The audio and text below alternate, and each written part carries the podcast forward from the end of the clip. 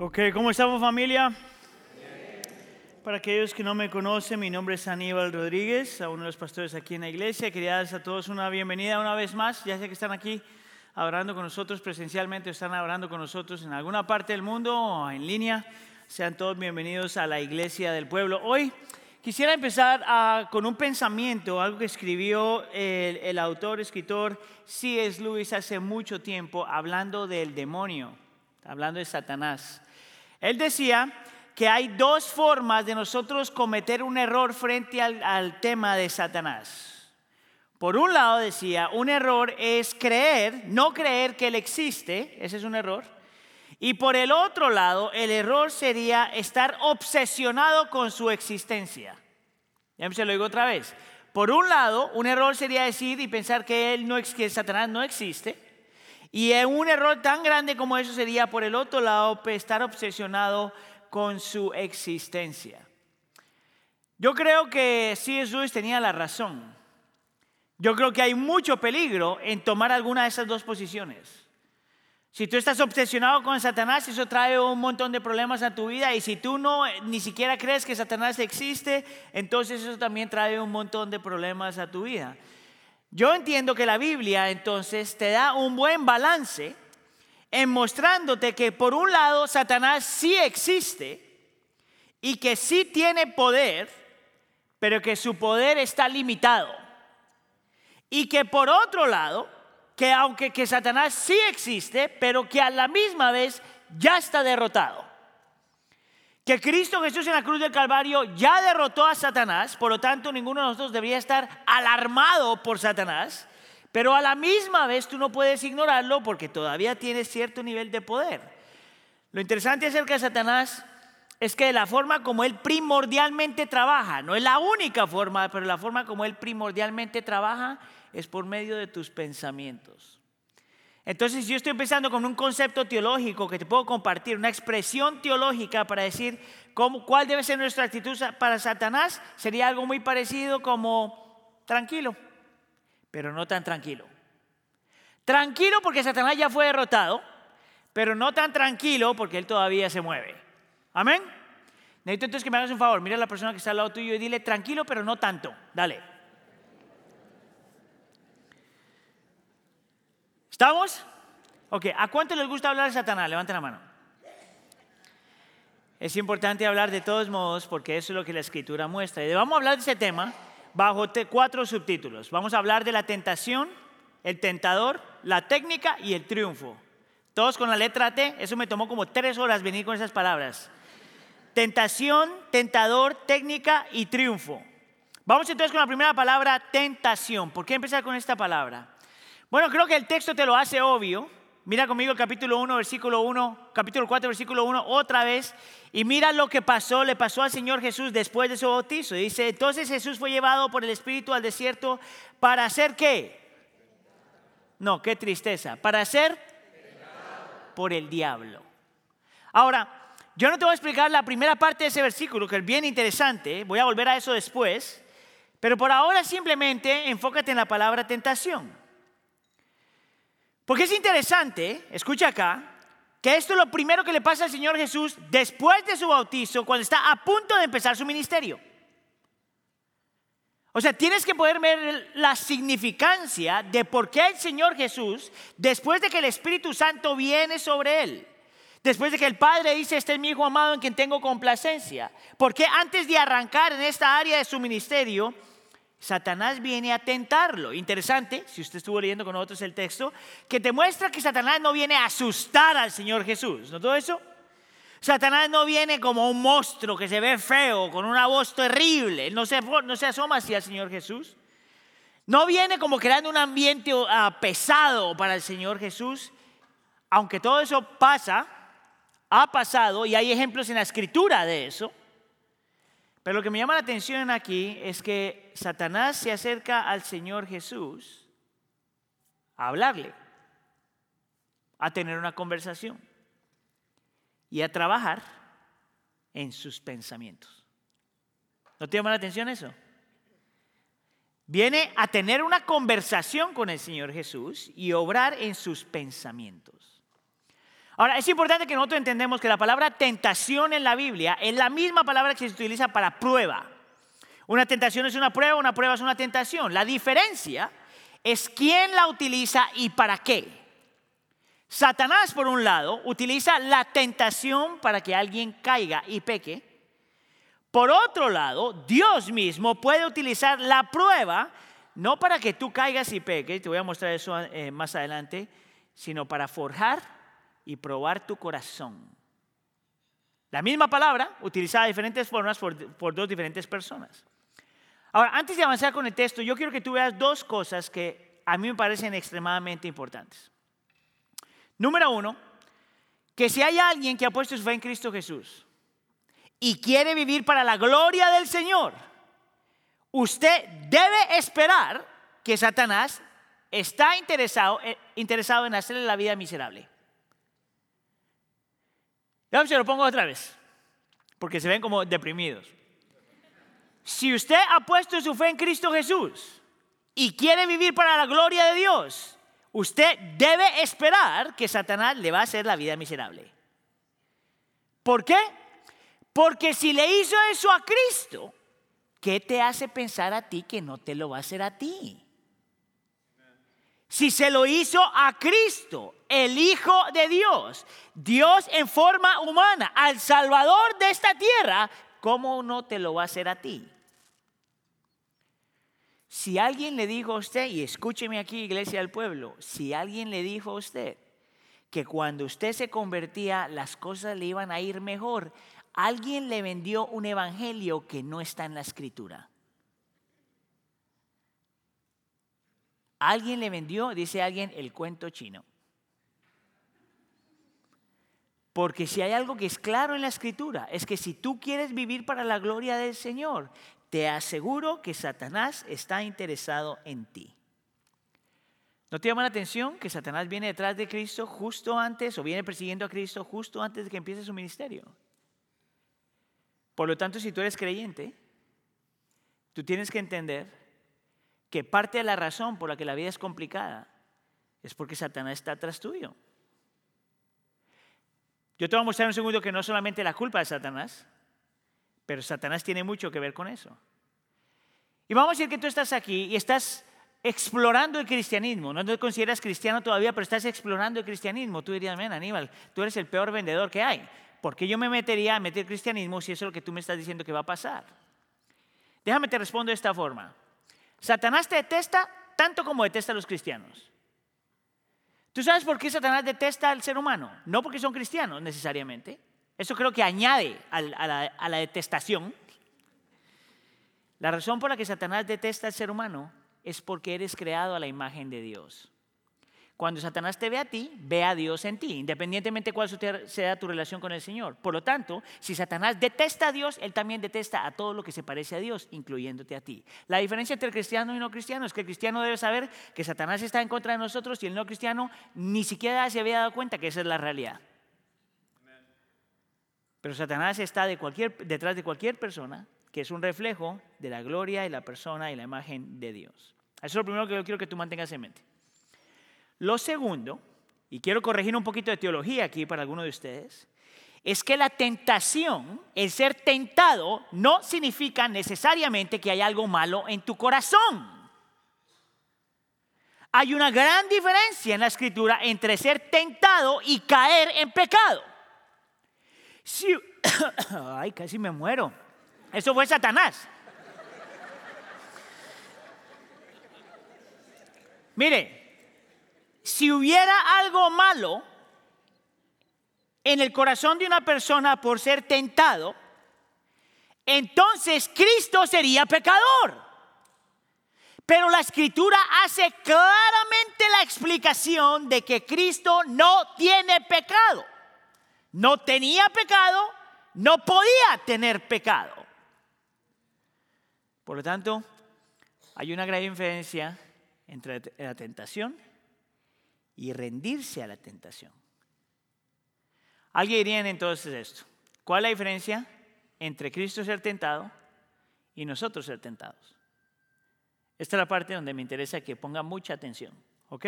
No se vaya a levantar a coger café, quédese acá. Estoy echando una indirecta para los que están haciendo eso, by the way.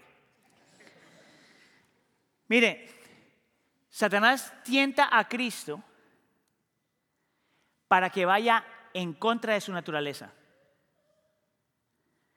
Satanás tienta a Cristo para que vaya en contra de su naturaleza. Satanás te tienta a ti y me tienta a mí para que nos rindamos a nuestra naturaleza. ¿Te lo digo otra vez? ¿Sí? Ok. Cristo, eh, Satanás tienta a Cristo para que vaya en contra de su naturaleza, de quién Él es y cómo es. Pero Satanás te tienta a ti y me tienta a mí para que nos rindamos a nuestra naturaleza. ¿De dónde sale eso? Alguien pregunta y me da gusto que haga la pregunta porque aquí tengo la respuesta.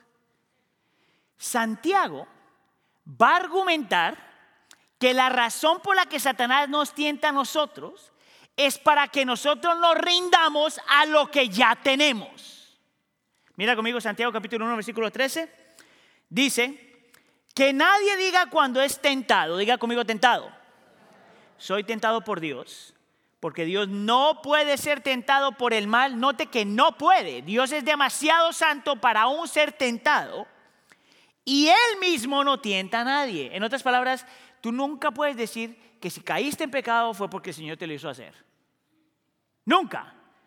Tu pecado te deshumaniza, tu pecado es una ofensa frente al Señor, tu pecado lastima a los demás. Todos los pecados tienen efecto uh, comunal. Dios, por lo tanto, nunca quiere ni deshumanizarte, ni que cometas una ofensa contra Él, ni que lastimes a los demás. Por lo tanto, Dios nunca, nunca te tentaría para pecar. Pero mira lo que dice el versículo 14 y 15 sino que cada uno es tentado cuando es llevado, diga llevado, y seducido, seducido, por su propia pasión. Después cuando la pasión han concebido, da a luz el pecado y cuando el pecado es consumado, engendra la muerte. Nota que Santiago lo pone súper simple. Te dice, mira, hay una diferencia entre la tentación y la caída, el pecado. Tú puedes estar tentado, pero eso no significa que tienes que caer. Tú puedes estar tentado y no significa que te tienes que rendir a la tentación. Es solamente cuando tú te rindes frente a la tentación que tu, que tu tentación se convierte en pecado. Pero escucha aquí, Santiago dice que la razón por la que eso pasa es cuando, escucha acá, Satanás utiliza lo que ya tenemos adentro, tus propias pasiones. ¿Sabes lo que significa eso? Lo que tú anhelas más lo que tú deseas más, lo que tú quieres más. Note que esta, versión me parece, me parece fenomenal de la forma que el español traduce esto, porque note que en la, la palabra pasión no hay nada negativo. ¿Notó eso? No dice que te rindes a tus pasiones pecaminosas, como dice otra traducción en español. Esta traducción es la más correcta. Dice, cuando te rindes a tus pasiones.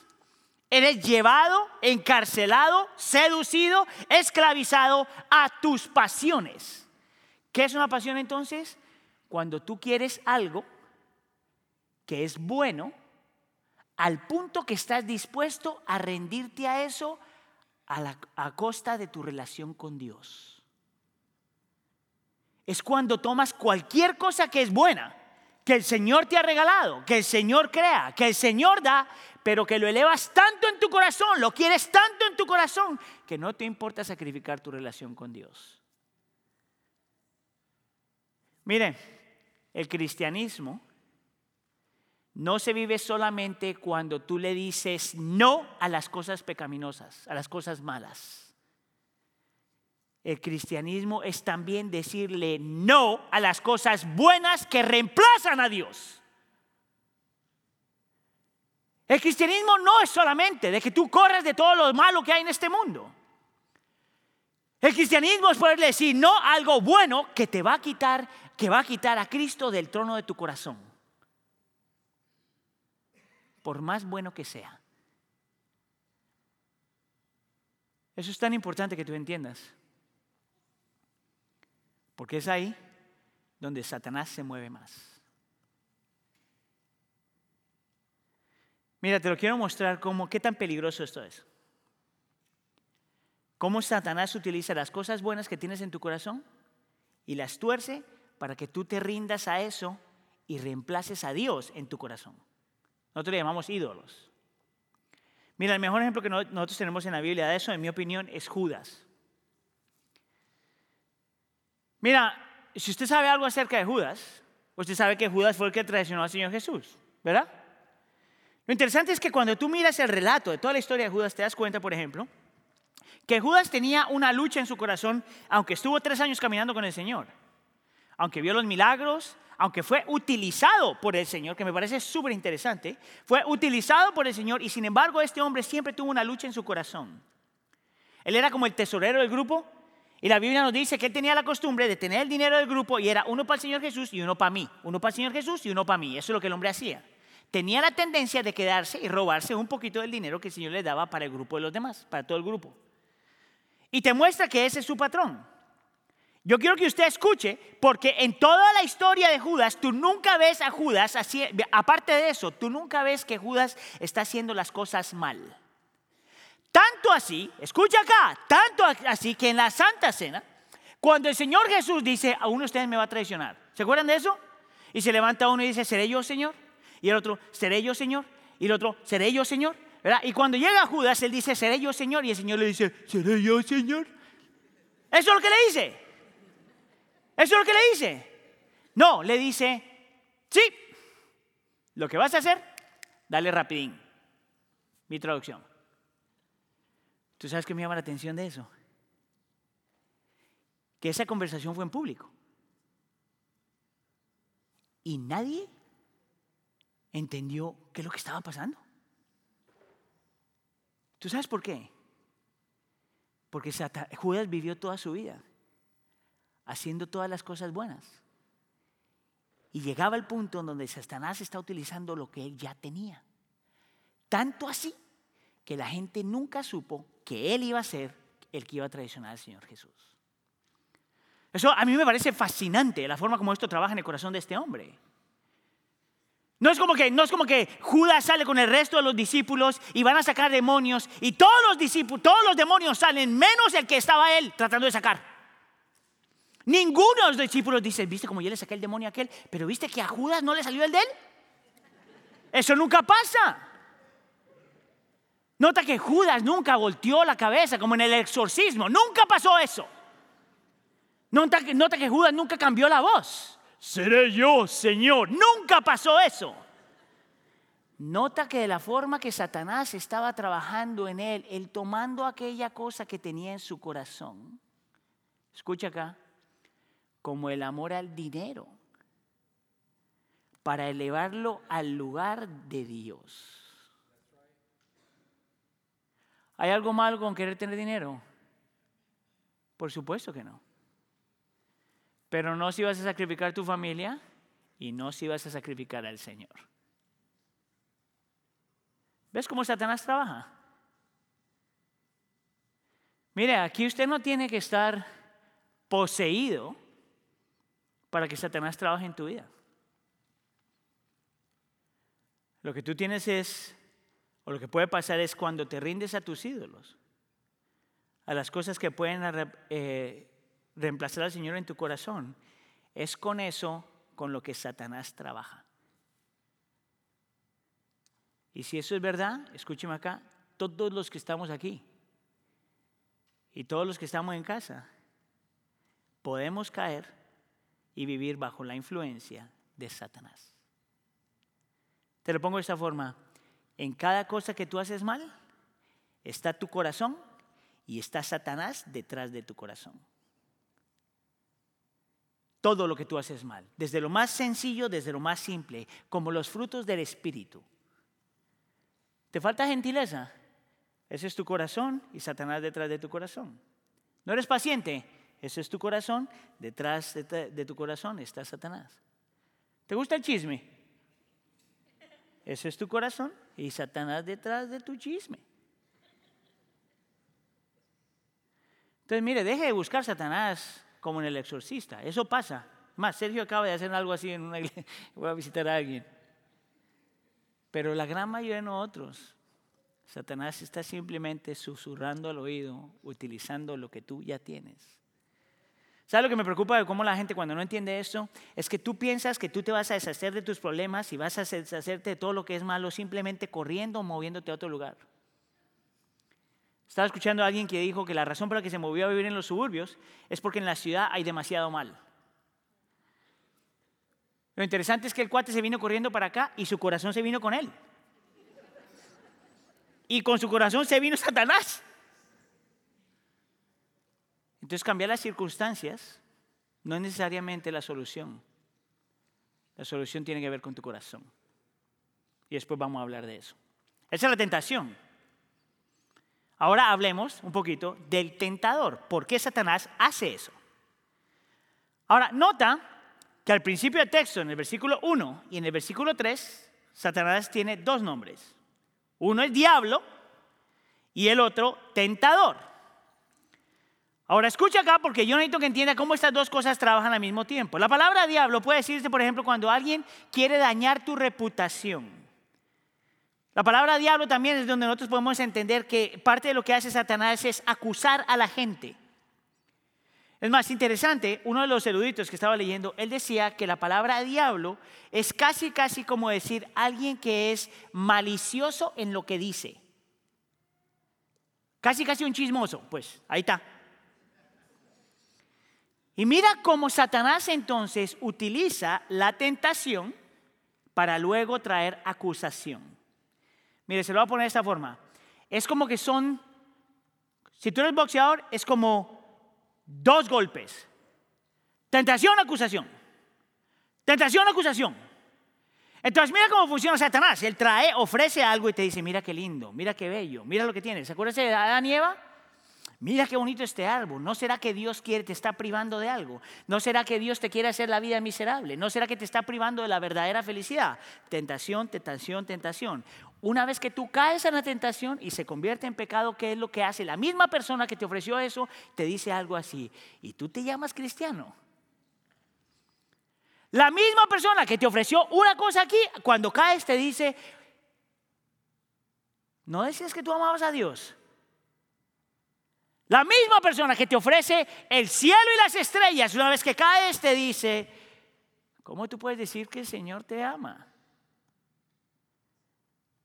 La misma persona que te ofrece la tentación aquí, te dice, Dios tiene que estar súper enojado contigo. Mira que yo estoy convencido que la razón por la que muchos, aún creyentes, están esclavizados a su culpa y vergüenza, es precisamente porque no saben distinguir cuando Satanás habla y cuando Dios habla. ¿Quieres que te unas otro ejemplo igual que al que di antes con Judas? Judas mismo. ¿Tú sabes lo que pasó después de que él entrega al Señor Jesús, verdad? El hombre se arrepiente.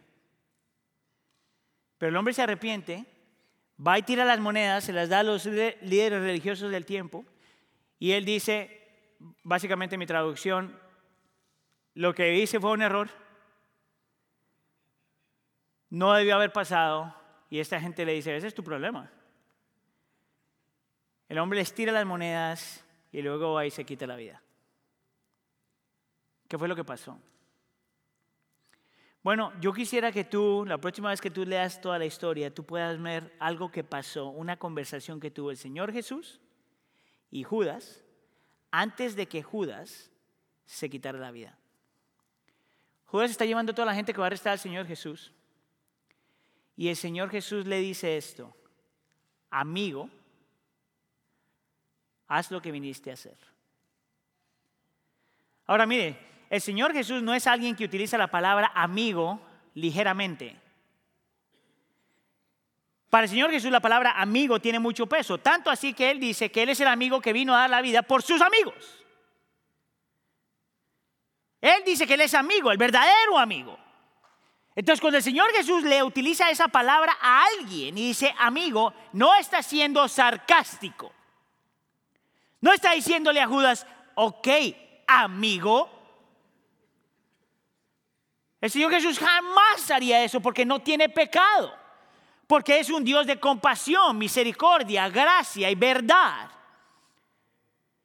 Judas sabía que Jesús era así. Judas sabía que Cristo es un Dios de gracia.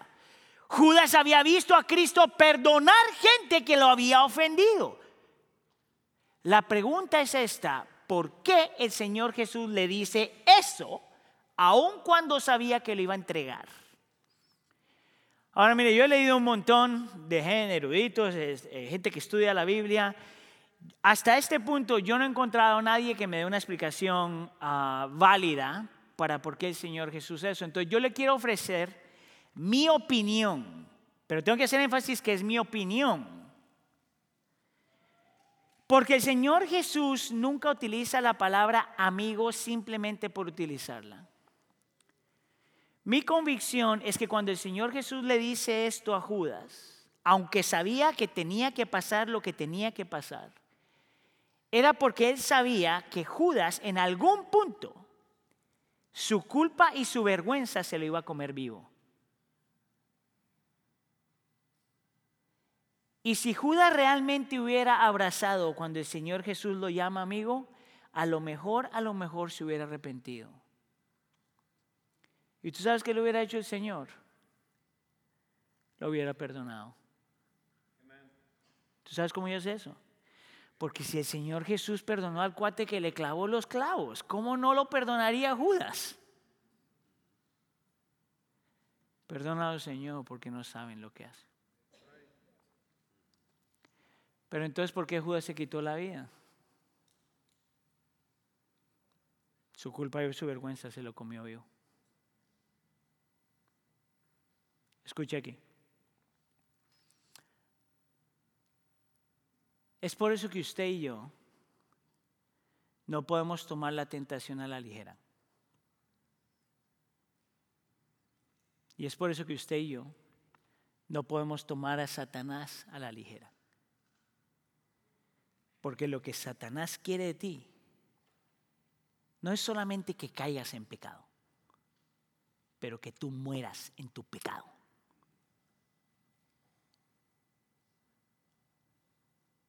Lo que Satanás quiere de ti es que tú te mueras condenado.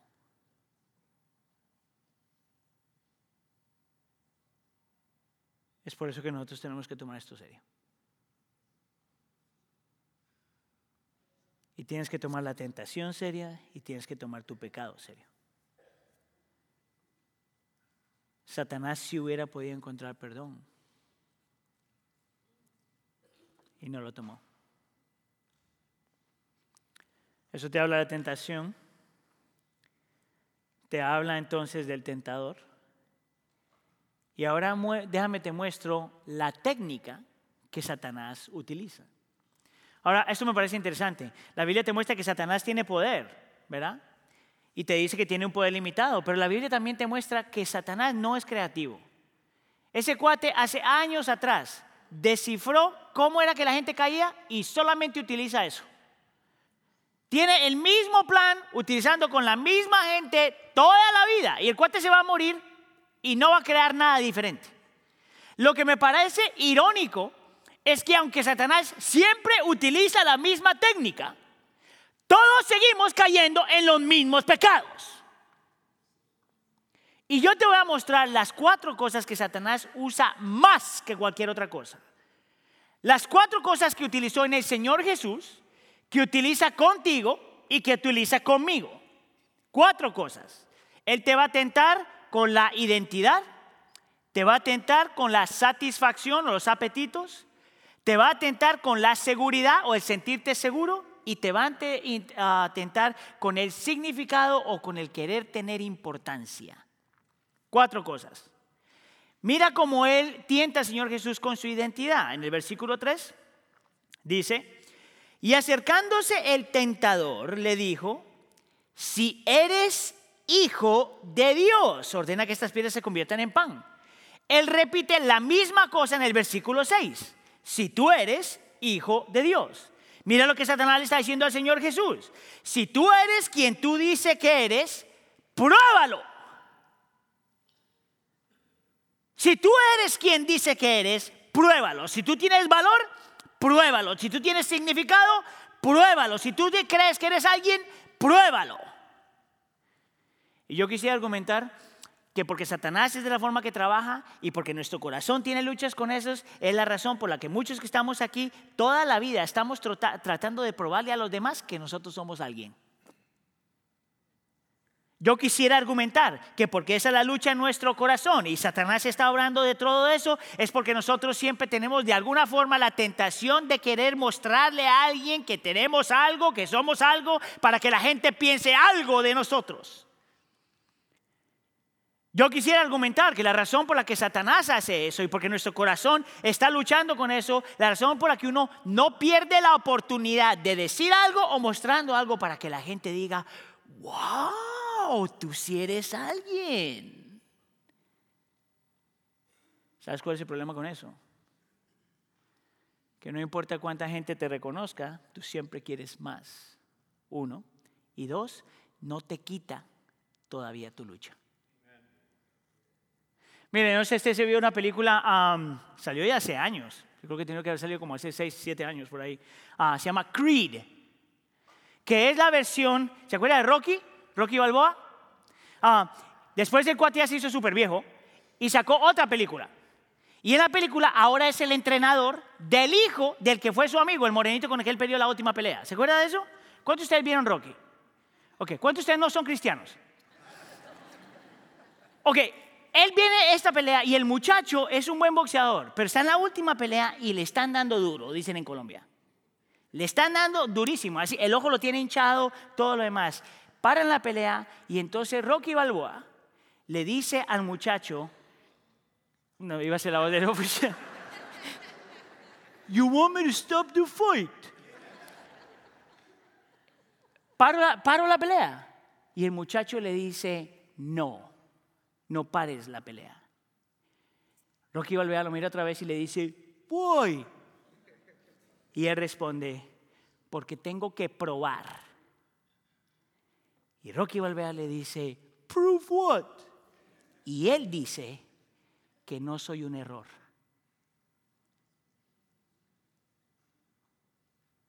El tipo estaba dispuesto a sacrificar la vida para probar que no era un error. Ese eres tú y muchas veces ese soy yo. Y detrás de eso está Satanás susurrando al oído. Tú no eres nadie. Y cada que tú respondes a eso, tratas de probarle al mundo que eres alguien. Mira cómo funciona con la satisfacción, los apetitos. En el versículo 2. Después de haber ayunado 40 días y 40 noches el Señor Jesús o déjeme hacer una pausa ahí, quédese ahí, déjame el versículo en la pantalla. Mateo dice que él estuvo 40 días y 40 noches y luego al final vino la tentación. Lucas lo explica diferente. Lucas dice que el Señor Jesús estuvo tentado todos los 40 días, todas las 40 noches. Lo que tenemos en Mateo es la culminación, la tentación mayor. Después de que Jesús está ayunando 40 días y 40 noches, entonces tuvo hambre. Y le dijo eh, Satanás al Señor Jesús, si eres hijo de Dios, ordena que estas piedras se conviertan en pan. Note aquí el poder de la tentación. No lo vino a tentar con sexo, con mujeres, con dinero. Lo tienta con pan. Y tú dirías, eso no es tentación. Lo es si entiendes por qué Satanás quería que cogiera el pan. Mira, parte de lo que el Señor sabía, no tengo tiempo para explicarlo todo, por parte de lo que el Señor sabía, es que Cristo tenía, él, sabía que tenía que terminar los 40 días de ayuno. Él tenía que pasar con estos 40 días para mostrar que él era diferente a Moisés con sus 40 días y era diferente a Israel con sus 40 años y que era diferente, que era el verdadero Moisés y el mejor, el, verdadero Israel. Si Cristo hubiera tomado el pan antes de terminar los 40 días, hubiera roto lo que Dios Padre le había mandado hacer. Escucha acá, el problema no era el pan. El problema no era satisfacer su apetito. El problema era satisfacer su apetito fuera del tiempo del Señor. ¿Quieres que te lo explique de otra forma? La gran mayoría de los seres humanos desean, tienen apetitos sexuales. La gran mayoría. Eso es algo que el Señor te dio. No hay nada malo con que tú querer tener intimidad con alguien. Ese no es el problema. Es un apetito. Claro, es mucho más que un apetito. Pero lo que hace Satanás es te dice, si eso es lo que tú sientes, dale. Hay una canción que dice, ¿cómo puede ser tan malo esto que se siente tan rico? ¿Tú sabes cuál es el problema con eso? Es que ese apetito, por decirlo de alguna forma, fue dado por Dios, creado por Dios para un contexto en específico. Es para el contexto del matrimonio, no antes del matrimonio, no fuera del matrimonio, en el matrimonio entre un hombre y una mujer. Period. El problema no es el apetito. Es cuando Satanás te dice, satisface tu apetito aunque sacrifiques lo que Dios dice. Es por eso que Satanás utiliza lo mismo que el Señor nos ha dado, que se ha torcido en nuestro corazón para hacernos pecar. ¿Qué tal la seguridad? Mira el versículo 5. Entonces el diablo llevó a la ciudad santa y lo puso sobre el pináculo del templo y le dijo, si eres hijo de Dios, lánzate abajo, pues escrito está. Y de ahí le dice, el Señor te va a sostener y va a mandar sus ángeles y te va a proteger. Mira lo que está haciendo Satanás. Está haciéndole a Cristo cuestionar si el Señor realmente cumple lo que promete, si el Señor realmente es fiel a sus promesas, si el Señor realmente es verdadero y podemos confiar en Él. Mira, las dudas son parte de lo que significa ser humano, pero la tentación es cuando tú respondes a esa duda. ¿Y qué tal el significado? Versículo 8. Otra vez el diablo llevó a un monte alto y, y, le mostró todos los reinos del mundo y la gloria de ellos, la belleza de todos los reinos del mundo. Y le dijo, todo esto te daré si te postras y me adoras. Satanás le promete poder, reconocimiento, influencia, control. ¿Algo malo con eso? No necesariamente. Dios da poder. Dios reconoce a la gente, Dios da influencia y Dios hasta cierto punto da control. Pues ¿sabe lo que Satanás está haciendo con Cristo? Quería darle eso sin la cruz. Para nosotros sería darnos eso sin estar dispuesto a pagar el precio de morir a nosotros mismos para la gloria del Señor. Satanás siempre trabaja de la misma forma. Apela a tu identidad, tu seguridad, tu significado, tu satisfacción. Siempre. Y nosotros seguimos cayendo. La pregunta entonces es, ¿cómo le hacemos? ¿Cómo le hacemos para no rendirnos frente a Satanás? Vamos con la última palabra, el triunfo. Santiago dice esto en el capítulo 4, sométanse a Dios, resistan, pues el diablo huirá de ustedes. Sométanse a Dios y resistan. Te voy a dar dos cosas en el texto y dos cosas que salen de otros textos que nos muestran cómo nosotros aprendemos a pelear en contra de la tentación y a resistir a Satanás para someternos a Dios. Déjame te ver la primera. En, primera Corintios, en 2 Corintios capítulo 13, Pablo utiliza la misma palabra, tentación o prueba, para, pero con otro significado, que es examinarnos.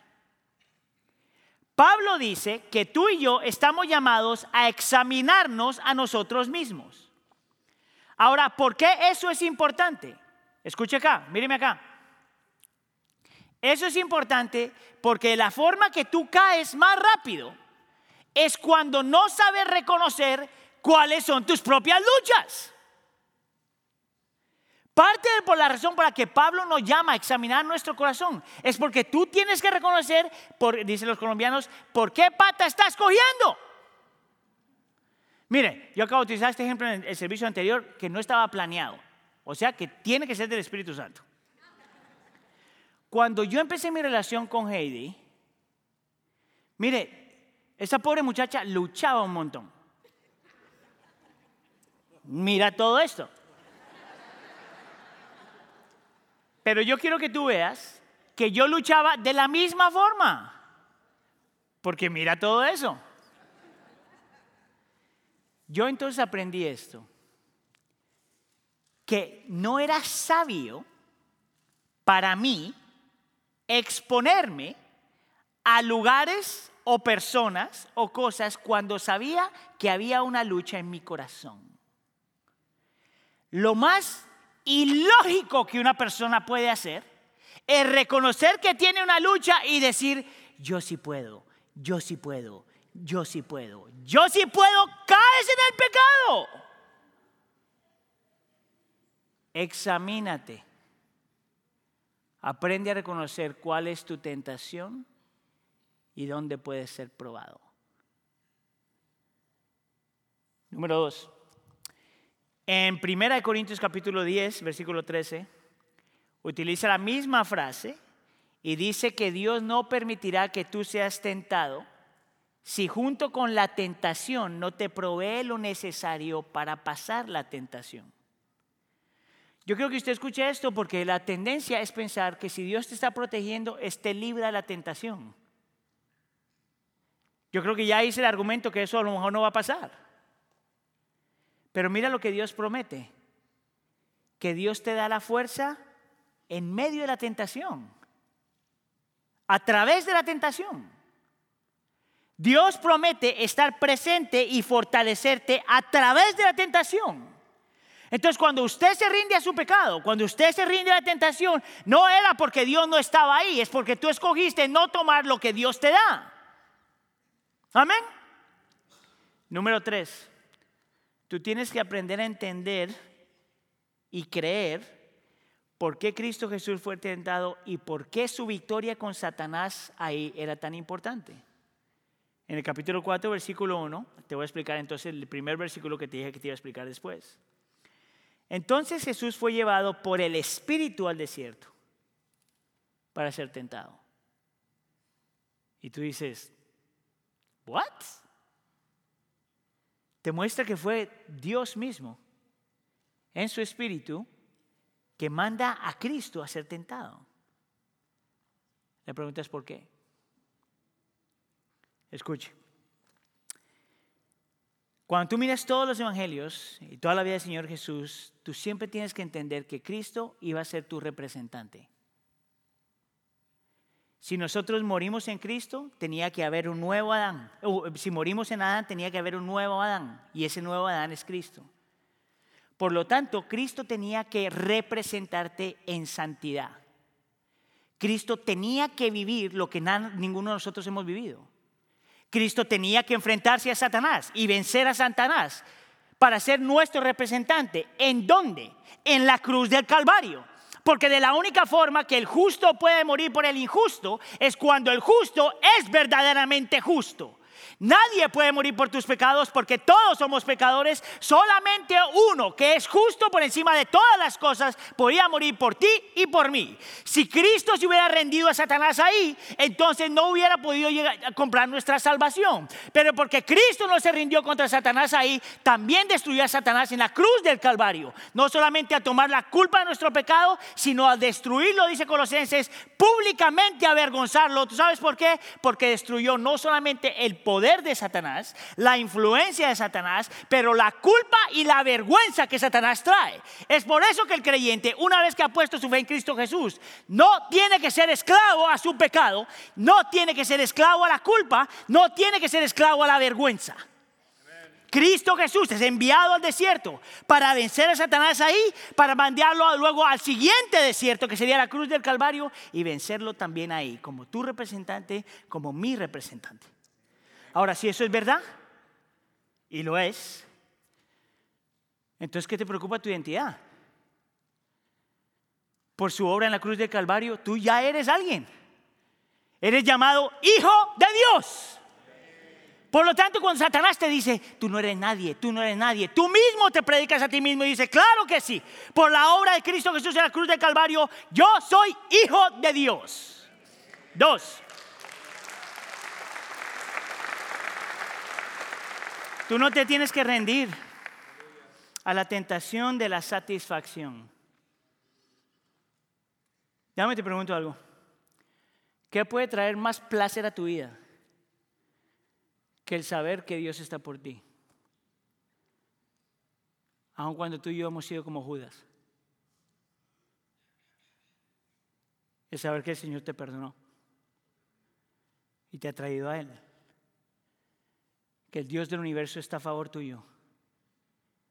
¿Qué puede producir más satisfacción que eso?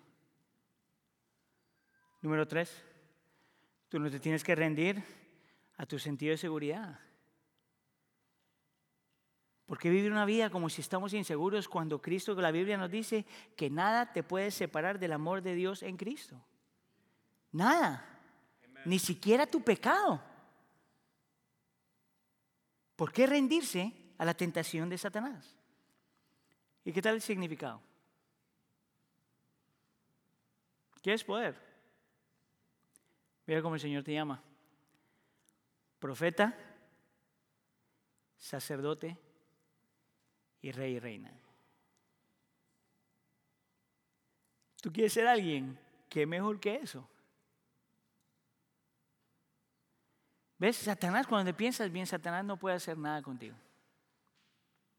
Si tú realmente crees y entiendes por qué Cristo vino, vivió la vida que no hemos vivido y murió la muerte que necesitábamos morir. Y hay una más. Para resistir a Satanás, tú tienes que agarrar y utilizar lo mismo que Cristo utilizó.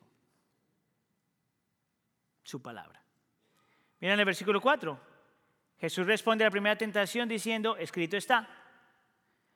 A la segunda tentación, Cristo responde, también escrito está. Y en el versículo 10, a la tercera tentación le dice, porque escrito está. Miren, resistir a Satanás no tiene nada que ver con tu voluntad el que tú eres fuerte. Resistir a Satanás solo pasa cuando Satanás se rinde ante Dios. Se rinde frente a lo que Dios ya dijo. Es por eso, mi hermano, que si usted o mi hermana, si usted quiere aprender a vivir en santidad, usted no puede vivir en santidad si usted no es una persona de la palabra cree la palabra, lee la palabra, medita la palabra, aplica la palabra. No sobrevives en eso. ¿Es la tentación verdad? Claro que es verdad. ¿Es Satanás real? Claro que es real. ¿Utiliza, ¿Utiliza diferentes técnicas? Claro que lo hace. ¿Tenemos que rendirnos a Él? Claro que no. Cristo ya ganó. Y si Él ganó, tú en Él también ganas. Amén. Oramos. Dios nuestro, Padre nuestro que estás en los cielos, Señor, nosotros queremos santificar tu nombre. Queremos santificar tu nombre, Señor, al no rendirnos a lo que nuestro propio corazón ya tiene. Queremos santificar tu nombre, Señor, al no permitir que Satanás utilice la tentación para llevarnos a muerte. Te pido, Señor, que nos ayudes a examinar nuestro propio corazón. a ser sensibles a la voz y a la guianza del Espíritu Santo, a poder reconocer cuáles son nuestras propias luchas para que Satanás no tenga entrada, ni cabida, ni espacio, ya que Él es como un león que es rugiente que está buscando a quien devorar. Pero sobre todas las cosas, Señor, te pido, Señor, que nos ayudes a que nuestra identidad, nuestra satisfacción, nuestra seguridad y nuestro significado no venga de ningún otro lugar, sino solamente en quien Cristo es y lo que Cristo ya logró por nosotros y en nosotros. Haz tu obra, Señor, en nuestra vida. Te lo pido, por favor, en nombre de tu Hijo Jesús. Todos decimos.